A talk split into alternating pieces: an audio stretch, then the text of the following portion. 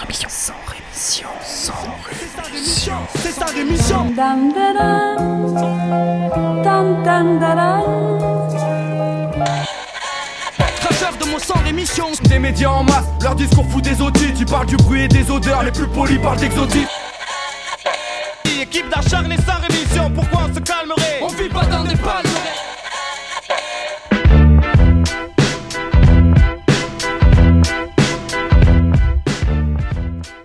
Bonjour, bonjour à toutes et bonjour à tous et bienvenue à vous, chères auditrices et chers auditeurs, dans Sans Rémission. Sans Rémission, c'est un de vos rendez-vous hebdomadaires sur Radio Escapade avec l'information. Et oui, je suis pas le seul. Et puis voilà, j'essaye à ma manière de vous proposer un journal d'infos un peu différent de ce que vos oreilles pourraient endurer sur d'autres ondes, d'autres écrans ou d'autres papiers. Par exemple, aujourd'hui, on ira faire un tour en Espagne, on ira en Syrie et au Mexique. En France, on parlera des ZAD et on fera une grosse page sur Mayotte, une page historique plutôt. Mais avant de parler de tout ça, il y a tout un tas de sujets dont je ne vous parlerai pas, faute de temps, d'intérêt, d'envie ou autre. Mais bon, faut quand même que vous soyez un peu au courant de ce qui se passe dans le monde, sinon vous allez passer pour des cons à la machine à café. Donc je vais faire semblant de ne pas vous en parler. Aujourd'hui, je ne vous parlerai pas par exemple des nouvelles mesures du gouvernement Macron pour faire la chasse à la fraude fiscale. Ah non, pardon, la chasse, aux chômeurs. Oui, voilà, ça, ça paraît plus logique. Le gouvernement qui a donc dévoilé lundi dernier un arsenal de sanctions contre les chômeurs qui ne rempliraient pas leurs obligations. Chômeurs dont on sait, suite à la plupart des études, qui sont ultra minoritaires, hein, et même si c'était pas le cas, on remarque qu'il est quand même beaucoup plus simple de faire respecter leurs obligations aux chômeurs et RSA et autres prolos en tout genre qu'aux richissimes patrons. Mais bon, bref, cette réforme est présentée comme la contrepartie de l'extension des droits aux démissionnaires et aux indépendants. Les équipes de contrôle de Pôle emploi vont tripler en passant de 200 à 600 agents d'ici à la fin de l'année, affectés donc uniquement au contrôle des ch- méchants chômeurs. C'est ce qu'a annoncé la ministre du Travail Muriel Pénicaud. Elle n'a pas dit méchants chômeurs, elle a dit chômeurs tout court. La ministre a ajouté qu'ils allaient définir plus précisément d'ailleurs ce qu'était une offre raisonnable d'emploi. Voilà, j'en frémis d'impatience. Je ne vous parlerai pas non plus d'un article paru sur le site Capital, site qu'on ne peut pas qualifier à proprement parler de crypto-communiste. Pourtant, selon cet article sur Capital et euh, la source qu'ils ont interviewée, une source dite proche de la direction de la SNCF, ils arrivent à la conclusion que supprimer le statut de cheminot comme le prévoit la future réforme voulue par Emmanuel Macron, pour soi-disant faire économiser je ne sais combien de millions voire de milliards, eh bien cette suppression de ce statut pourrait en fait euh, coûter beaucoup plus cher que ce que ça pourrait finalement rapporter. Sans blague. Je vous rappelle que les syndicats de la SNCF ont annoncé une forme de mobilisation assez inédite pour tenter de faire pression le plus longtemps possible sur le gouvernement en misant sur des grèves de deux jours par semaine environ et ce à partir du 3 avril prochain jusqu'à la fin du mois de juin. Face à cette grève, le gouvernement semble prêt à s'engager dans une épreuve de force. Nous tiendrons, c'est ce qu'a déclaré dimanche dernier le ministre de l'économie et des finances Bruno Le Maire au micro de France Inter. Je ne vous parlerai pas non plus du dimanche 4 novembre 2018. Déjà parce que c'est pas tout de suite, hein, mais euh, surtout parce que cette date s'annonce comme un jour historique pour la Nouvelle-Calédonie. En effet, c'est la date que le Congrès de la collectivité française a choisi pour le référendum sur l'indépendance qui sera donc organisé à cette date-là dans le cadre du statut de l'accord de Nouméa. Enfin, pas un mot sur une petite erreur euh, de la police de Rennes, légère. En effet, les policiers sont entrés chez un chauffeur routier à 6h du matin, pensant interpeller un homme suspecté de viol. En l'immobilisant, les forces de l'ordre lui ont fracturé l'épaule. Oui, mais voilà, petit souci, c'était pas la bonne adresse. Et oui, la justice vient d'accorder 20 000 euros pour le préjudice euh, donc à ce routier. Il a eu la chance, il aurait pu être arabe. Dans le monde, tout un tas de choses dont je ne vous parlerai pas, comme le procureur général de l'État de l'Oklahoma aux, États-Unis, euh, qui a annoncé que désormais il ferait exécuter les condamnés à mort par inhalation forcée d'azote. Bah ouais. Depuis plusieurs années, l'Oklahoma a en effet des difficultés pour s'approvisionner en substances utilisées dans les cocktails pour les injections létales, car la plupart des firmes pharmaceutiques, souvent européennes, refusent de fournir ces produits pour les exécutions. Utiliser de l'azote comme méthode d'exécution serait une première mondiale. Toujours à la pointe, les States. Pas un mot non plus sur la Cour suprême israélienne qui a suspendu provisoirement le plan gouvernemental qui prévoit l'expulsion de milliers de migrants africains entrés illégalement dans le pays.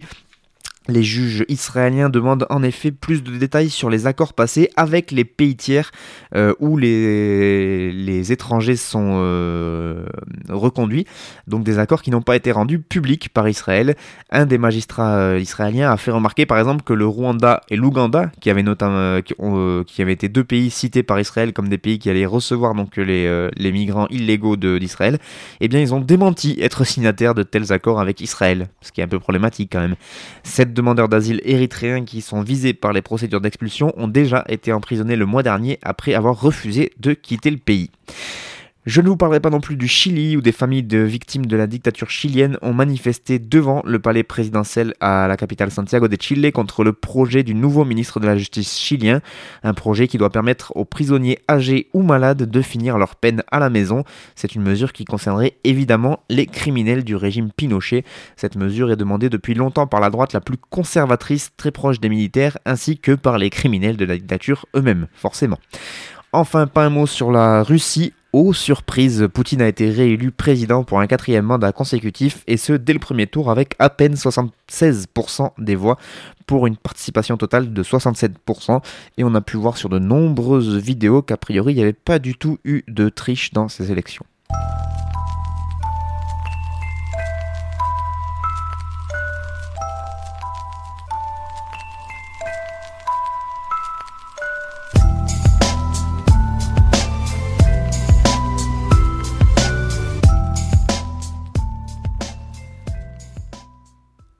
Allez, on commence maintenant en Espagne avec donc une manifestation euh, qui s'est déroulée suite à la mort d'un vendeur à la sauvette sénégalais. Manifestation qui a dégénéré en affrontement avec la police dans un quartier du centre de Madrid et avec les manifestants qui accusent notamment les policiers espagnols euh, municipaux de les avoir pourchassés. Ce rassemblement faisait donc suite à la mort d'un Sénégalais d'environ 35 ans, Mam Mbaye Diaye, qui est vendeur à la sauvette sur la plaza de la Puerta del Sol. Et donc le 15 mars, vers 21h, euh, c'est quelques centaines de manifestants qui étaient en colère et qui se sont rassemblés pour euh, manifester donc euh, leur mécontentement. Les manifestants ont crié notamment devant les forces de l'ordre la police assassine et vers 21h30 des affrontements assez inhabituels dans la capitale espagnole ont, éclaté. Les protestataires ont jeté pierres, pavés et bouteilles notamment sur les camions de pompiers ainsi que sur les forces de l'ordre qui ont répliqué notamment en tirant les balles en caoutchouc. Dans pas mal de rues du centre-ville, bah, il y a quelques éléments du mobilier urbain, urbain euh, qui, tels des poubelles ou encore les conteneurs à ordures, mais aussi des vélos et au moins une moto qui ont été incendiés. Et à 1h du matin, c'est carrément un hélicoptère qui survolait encore le quartier euh, populaire et euh, métissé, on va dire, du centre-ville madrilène de Lavapiés, où s'est produit le décès de ce jeune vendeur à la sauvette et les voitures de police qui patrouillaient un peu partout. Selon les services d'urgence, l'homme qui, avait, l'homme qui est mort avait été trouvé inconscient dans une rue de lava-pièce par la police. Il y avait une patrouille de police municipale qui passait par là et qui l'a vu en premier. Ils étaient en train de faire des gestes de réanimation quand les secours sont arrivés. C'est ce qu'a indiqué à l'AFP un porte-parole des services des urgences en assurant que le jeune Sénégalais était seul, était seul et qu'il était tombé tout seul évanoui. Mais plusieurs Sénégalais rencontrés par l'AFP ont affirmé que la mort de leur compatriote faisait suite à une course-poursuite. La police municipale l'a poursuivi de la, place, Puerta del Sol jusqu'à la va-pièce avec une moto, tandis que lui courait avec son ballot de marchandises qui pesait très lourd. C'est ce qu'a déclaré un autre vendeur à la sauvette euh, de 25 ans. Cela faisait 12 ans qu'il était en Espagne. Il était arrivé à bord d'une embarcation de fortune. Il n'avait pas de travail et c'est pour ça qu'il était vendeur à la sauvette. Il aidait sa famille au Sénégal. Ça, c'est toujours selon la déclaration euh, de ce deuxième vendeur. Selon un autre proche de la victime, euh, il avait couru avec euh, Mam Mbaye avait couru avec sa marchandise parce qu'il ne pouvait pas se permettre le luxe de perdre même un euro. La maire de Madrid, l'ancienne juge Manuela Carmena, a publié dans la nuit un message sur son compte Twitter déclarant Je suis terriblement désolé de la mort d'un habitant de Lavapiés. À la mairie, nous enquêterons à fond sur ce qui s'est passé et agirons en conséquence. Elle a exprimé toute sa solidarité avec les proches de l'homme décédé. On va faire un tour en Syrie maintenant, avec tout d'abord l'évacuation de la Ghouta orientale. Plus de 20 000 civils ont fui donc le jeudi 15 mars dernier cette région de la Syrie, qui est, je vous le rappelle, la cible de violents bombardements euh, à l'artillerie et à l'aviation, ainsi que d'une offensive terrestre de l'armée syrienne, et ce depuis le 18 février dernier. Les civils sont sortis par la localité de Amourié, à l'est de la Ghouta, avant, d'être, euh, avant que celle-ci ne soit prise par l'armée syrienne. Ils ont emprunté un couloir sécurisé qui a été ouvert par euh, l'armée syrienne avant d'être accueillis par les secouristes. La plupart euh, de ces civils ont été transportés dans des camps d'accueil dans la localité de Hadra, dans la banlieue nord de Damas. Cette évacuation avait été négociée avec les notables de la région et elle a pu commencer surtout grâce ou à cause de l'effondrement du groupe Faylak al-Rahman, dont les principaux chefs ont été tués dans les raids aériens syriens euh, de l'armée syrienne officielle. Désorganisés et démoralisés, du coup les rebelles ont laissé les civils sortir, après euh, pourtant s'être opposés pendant des semaines à cette évacuation qu'ils qualifient eux de transfert forcé de la population, qui avait déjà été proposée par le régime il y a un petit moment. Des centaines de personnes ont aussi fui la ville de Douma, qui est au nord et qui est un des principaux bastions rebelles encore actifs de la Ghouta. Par ailleurs, des euh, négociations sont en cours pour le départ des civils de Arasta à l'est de Damas. Ces développements euh, inattendus, donc cette évacuation, sont intervenus après la prise donc par l'armée syrienne de 70% de cette enclave rebelle. Des rebelles qui sont désormais donc encerclés dans trois poches séparées et qui restent indéfendables l'offensive du régime syrien pour reprendre cette région. Donc, euh, je vous le rappelle, cette offensive qui avait débuté le 18 février dernier a quand même fait plus de 1200 morts et près de 5000 blessés selon l'Observatoire syrien des droits de l'homme. L'ONG qui rapporte, euh, l'ONG syrienne, donc de l'Observatoire syrien des droits de l'homme, qui rapporte notamment de nombreux cas de suffocation qui seraient dus à l'usage d'armes chimiques. Et toujours en Syrie, sachez que l'armée turque de son côté, avec ses alliés rebelles syriens, ont finalement repris, pris le contrôle de la ville d'Afrin. Ça s'est passé dimanche dernier. Euh, ils l'ont reprise sans rencontrer de réelle résistance de la part des forces kurdes. Il aura fallu quand même 57 jours à l'armée turque, qui est quand même la deuxième armée de l'OTAN, pour reprendre le contrôle de cette ville située à 20 km de sa frontière. Un résultat donc euh, très loin de l'opération éclair qu'Ankara avait évoqué à la fin janvier mais une victoire quand même pour Recep Tayyip Erdogan, d'abord en Turquie. Euh, après avoir présenté l'opération Arfin comme une quasi-guerre de libération nationale, il, fallait, lui fallait obtenir des résultats concrets.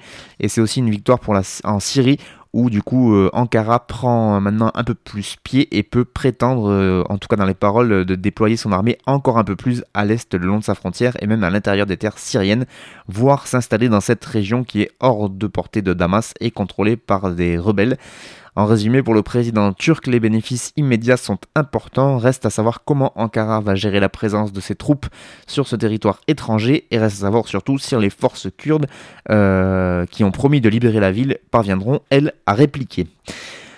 Enfin, je vous parlais du Mexique la semaine dernière et l'arrestation d'un membre du cartel Guerreros Unidos dans le cadre de l'enquête sur la disparition des 43 étudiants d'Ayotzinapa. Eh bien, sachez que le 15 mars dernier, le Haut Commissariat des Nations Unies aux droits de l'homme a accusé les autorités mexicaines d'être responsables d'actes de torture, des actes commis par la police, selon le rapport intitulé Double injustice, qui a été présenté à Genève. Selon la version officielle des autorités mexicaines, en septembre 2014, des étudiants de l'école normale rurale d'Ayotzinapa, dans le sud du pays, s'étaient emparés euh, de cinq autobus pour aller manifester à Mexico. Ils avaient alors été attaqués par des officiers de la police municipale d'Iguala, sur ordre du maire. Et toujours selon la version officielle, la police aurait alors livré les étudiants au cartel de drogue des Guerreros Unidos, qui les aurait tués puis incinérés dans une décharge avant de jeter leur sang dans une rivière. Cette version des faits est contestée par de nombreuses organisations de défense des droits de l'homme et remise en cause par la Commission interaméricaine des droits de l'homme qui a publié en 2015 sa propre enquête sur la disparition des étudiants. L'enquête et les interrogatoires des témoins ont été émaillés de violations des droits de l'homme, pointe ce rapport et pointe le rapport des Nations Unies. Un exemple que l'une des personnes détenues nous a raconté pendant son transfert, la porte s'est ouverte et l'un des policiers lui a donné un violent coup dans l'estomac et a commencé à lui tenir des propos obscènes. C'est ce qu'explique Lise Trossel, qui est porte-parole du Haut Commissariat des Nations Unies aux droits de l'homme.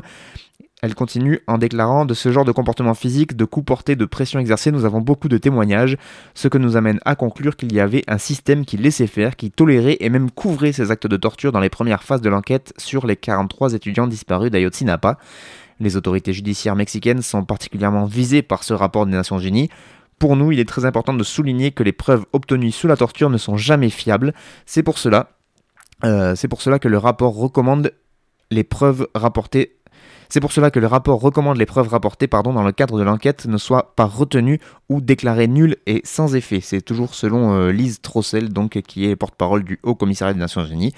Dans ses recommandations, le Haut Commissariat demande au pouvoir judiciaire euh, de rejeter les preuves obtenues de la sorte.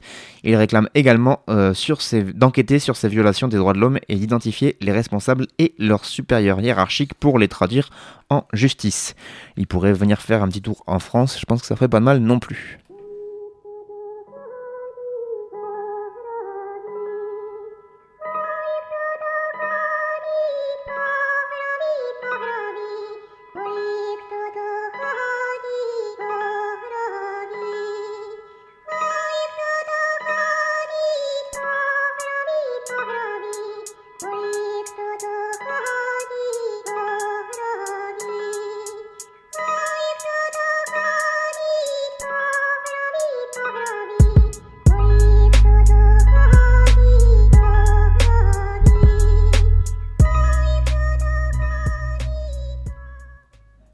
Allez, on commence les actualités nationales avec Nicolas Sarkozy. Non, je déconne, ça va. Il est en garde à vue, mais il va pas y rester, hein, on le sait. Donc, on commence les actualités nationales avec un tour sur les ZAD, avec tout d'abord celle du Bois-le-Juc, euh, du côté de la Meuse, euh, du côté du projet d'enfouissement des déchets nucléaires. Sachez que le président de l'EODRA, qui est l'association des élus de France opposée à l'enfouissement des déchets radioactifs et favorable au développement durable, euh, donc ce président de l'EODRA, accompagné d'une vingtaine d'élus du territoire, sont allés accrocher un panneau à un arbre se situant en bordure du bois le Juc, ce fameux bois le Juc dont l'Andra affirme être propriétaire et qui est gardé nuit et jour par les gendarmes. Le panneau posé par les élus indique pourtant que le siège social de leur association se situe bien au milieu de ce bois, conformément à la déclaration du 2 décembre dernier. Un acte symbolique, mais il en faut. Sinon, le vendredi 16 mars dernier, une personne a été envoyée à la prison de Nancy en attendant sa comparution immédiate à Bar-le-Duc. Cette incarcération fait suite à une balade en forêt au Bois-le-Juc effectuée le mercredi 14 mars par des opposants à l'enfouissement des déchets radioactifs. Selon l'Andra, une quinzaine de personnes ont ce jour euh, caillassé des véhicules d'entreprise qui faisaient des travaux dans le bois. Sept personnes avaient alors été interpellées L'une est donc emprisonnée et les autres ont été euh, libérées et seront jugées le 23 mai prochain avec interdiction de circuler dans le département de la Meuse et de la Haute-Marne. Enfin, lundi dernier, deux opposants aux déchets nucléaires ont été jugés à Bar-le-Duc. Ils ont été arrêtés lors de l'opération policière le 22 février et ils sont en prison depuis. Euh, du coup, j'ai pu l'heure où j'enregistre cette émission, il me semble avoir vu qu'ils avaient euh, pris euh, du ferme et qu'ils avaient été euh, placés sous mon note dépôt, c'est-à-dire qu'ils avaient été incarcérés directement à la sortie du tribunal. ils ont pris, il me semble, trois mois ferme chacun. Voilà, ce qui est quand même assez hallucinant n'est-ce pas? N'oubliez pas que si vous voulez être informé de, toutes les bonnes infos sur ce qui se passe du côté de Bure, il y a le site des opposants à CIGEO qui est fait pour vous, vmc.camp, C-A-M-P. Et sinon, du côté de Notre-Dame-des-Landes, sachez que lundi dernier, la préfecture de Loire-Atlantique a réuni un comité de pilotage pour lancer les discussions autour de l'avenir de la ZAD de Notre-Dame-des-Landes.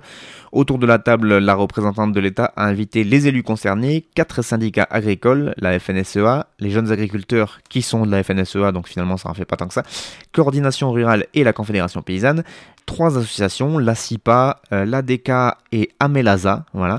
Et donc à l'ordre du jour de cette réunion, eh bien, euh, il va falloir faire l'état des lieux de la zone, et ils vont faire les fondations d'une gestion transitoire, le temps de la transition et la construction du projet agricole et de territoire. Le mouvement anti-aéroport appelle à un rassemblement devant la préfecture. Ce comité de pilotage a une vocation purement agricole qui laisse de côté une partie des usagers actuels de ce territoire, annonce-t-il dans un communiqué. Il redoute que les terres pour lesquelles ils se sont battus soient reprises par les voies du modèle agricole classique. Ces discussions vont aussi devoir régler un, imbroglio juridique, quelle terre appartient à qui, mais aussi pas mal d'imbroglio humains, historiques, politiques et agricoles. Le conseil départemental de Loire-Atlantique a décidé d'emmêler un peu plus le sac de nœuds puisqu'il lui vient de demander à l'État de lui rétrocéder les terres qu'il lui avait vendues. Et oui, pour refaire l'aéroport, ça paraît être compliqué. En tout cas, pour l'instant, les juristes n'ont pas tranché sur la légalité de cette requête. Tout ça, évidemment, en sachant que la menace d'expulsion plane toujours sur les habitants de la ZAD à partir du 31 mars prochain, qui est la, fin, la date de la fin de la, trêve hivernale. La préfète a déjà évoqué des interventions ciblées. Ça promet. Et on finit du côté de Mayotte maintenant, puisque je vous en avais parlé très rapidement la, semaine dernière suite au vote de la poursuite des blocages sur cette île. Un mouvement de protestation perdure depuis quasiment un mois maintenant. Les participants aux manifestations réclament entre autres plus de sécurité, plus de moyens pour les services publics, etc. etc. L'occasion donc de se repencher sur le 101e département français et qui est euh, un des derniers euh, à avoir été euh, départementalisé, je ne sais pas si on peut dire ça comme ça, mais aussi un des départements les plus pauvres donc de France. Un article paru sur le site regard.fr est assez intéressant et en ce sens qu'il nous ramène à une vision historique des choses puisque c'est un historien Alain Ruscio ou qui donc nous conte les méandres de la francisation euh, de cette île de l'archipel des Comores. Les Comores donc qui constituent un ensemble géographique ancien uni par l'appartenance ethnique, l'histoire et par leur religion qui est l'islam. Eh bien les Français en prirent possession de ces Comores par étapes à partir de 1843 et euh, donc ils les considérèrent, euh, ont considéré cet archipel comme euh, un ensemble uni, ce jusqu'au terme du processus colonial et donc jusqu'à l'indépendance des Comores proclamée en 1975. Ils ont toujours considéré que les Comores, l'archipel des Comores dans son entièreté était un pays. Ainsi, les Comoriens sont-ils devenus des Maorés les bons, hein, ceux qui ont la chance d'habiter le département français, et du coup les autres c'est devenu des étrangers, donc ceux de Mayotte sont devenus des Français et les autres sont devenus des étrangers alors même qu'ils euh, étaient euh, évidemment tous comoriens, avant que la France mette son nez là-dedans et pas un homme politique, pas un spécialiste, pas un journaliste, sauf euh, quelques, vraiment de très très peu, depuis le début de la crise qui touche actuellement Mayotte, n'a pas énoncé cette vérité. La France, en ayant séparé Mayotte de l'archipel des Comores, est hors la loi au niveau international lorsque la grande, euh, la grande vague indépendantiste a atteint l'archipel des Comores, donc les quatre îles, euh, eh bien les, les, indépendantistes ont remporté les élections en 1972 et dans une déclaration commune, le mouvement de libération des Comores et la France ont accepté le 15 juin 1973 que la population soit consultée sur le statut de l'archipel en entier. La même année, l'Assemblée générale de l'ONU a entériné ce processus et elle déclarait Prend note avec intérêt de la déclaration du représentant de la France selon laquelle le gouvernement français affirme la vocation des Comores à l'indépendance et, point essentiel, affirme l'unité et l'intégrité territoriale de l'archipel des Comores. En 1974, du coup, une nouvelle résolution de l'Assemblée générale de l'ONU réaffirme le droit inaliénable du peuple de l'archipel des Comores à l'autodétermination et à l'indépendance et surtout réaffirme l'unité et l'intégrité territoriale de l'archipel des Comores. Ça ne peut pas être plus clair, deux ans d'affilée des notes de l'ONU. Il est à noter qu'à d'ailleurs à ce moment, aucun politicien français n'évoque une future division du territoire comorien. Valérie Giscard d'Estaing l'affirmait à l'époque, je cite, Pour ce qui est de l'île Mayotte, il s'agit de l'archipel des Comores. C'est une population qui est homogène dans laquelle n'existe pratiquement pas de peuplement d'origine française ou un peuplement très limité. Était-il raisonnable d'imaginer qu'une partie de l'archipel devienne indépendante et qu'une île, quelle que soit la sympathie qu'on puisse éprouver pour ses habitants, conserve un statut différent? Je crois qu'il faut accepter les réalités contemporaines. Les Comores sont une unité, ont toujours été une unité. Nous n'avons pas, à l'occasion de l'indépendance d'un territoire, à proposer de briser l'unité de ce qui a toujours été l'unique archipel des Comores. Il pouvait pas être plus clair, euh, monsieur de Giscard d'Estaing. Le 22 décembre 1974, les Comoriens se prononcent donc pour l'indépendance, mais le néocolonialisme à la française ne pouvait pas et surtout ne voulait pas perdre ce pied-à-terre dans l'océan Indien. Financés par les services français, les notables de Mayotte qui étaient restés très francophiles et euh, ont fait que la campagne autour de l'autodétermination se déroulait dans des conditions très particulières avec des affrontements, des intimidations et même des expulsions de Comoriens qui sont partisans de l'unité de l'archipel dans d'autres îles des Comores et il les chassaient ainsi de Mayotte. Bref, comme par hasard, à la fin, le résultat est là et Mayotte est la seule île des Comores à voter à 63% en faveur du maintien dans l'ère française. Dès lors, la France se met, et elle reste encore aujourd'hui hors la loi internationale.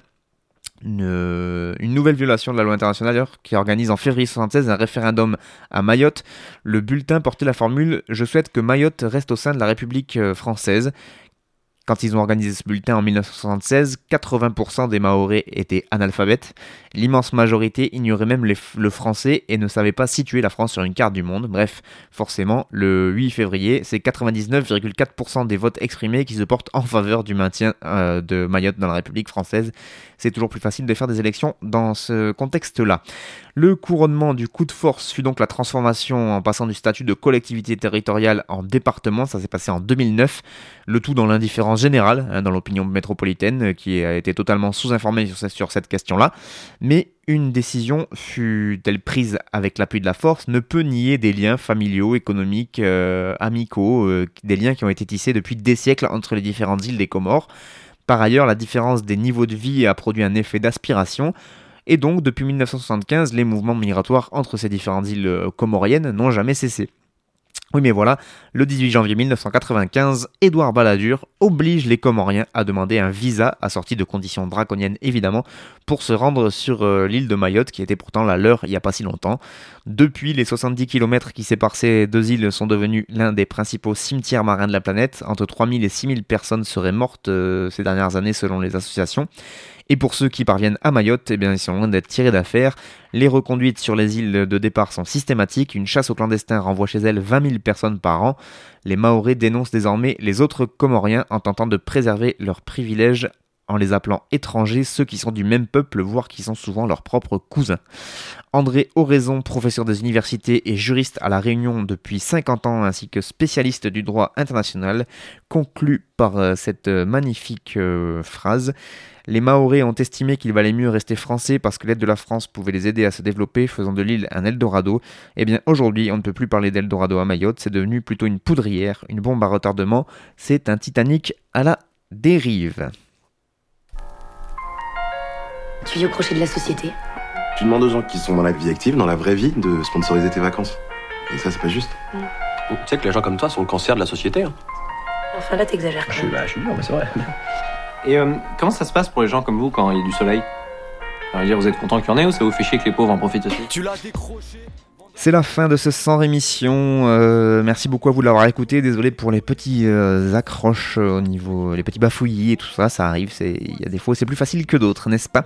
Euh, Pour les instrumentales, c'était la première était une instrumentale de Arachnid et Sofiane Pamar. Euh, Hugo TSR, c'était pour la première, et la dernière que vous allez écouter maintenant, c'est Itam. Et donc, ils ont tous le point commun d'être des instrumentales qu'on peut retrouver sur des morceaux de Hugo TSR, un rappeur du 18e arrondissement de Paris. Et je vous laisse en sa compagnie. Je vous dis à la semaine prochaine. Dans tes pots de fleurs, turbulent, irresponsable, je suis dans le coma dans mon fauteuil. Les vieux de mon âge me font tous la morale avec une fiole dans la morale, je regarde nager dans leur bocal. Quand je parle de mon avenir, pour eux je raconte un tas d'histoires, j'exaucerai mes vœux, allez vous faire moi j'y crois. Les vieux de mon âge, ils pensent m'apprendre la vie, ils se croient tous à l'abri, on verra dans l'avenir. Les vieux de mon âge, qu'ils aient 20 piges ou 30 piges, ils ont vieilli vite, c'est moi qui refuse.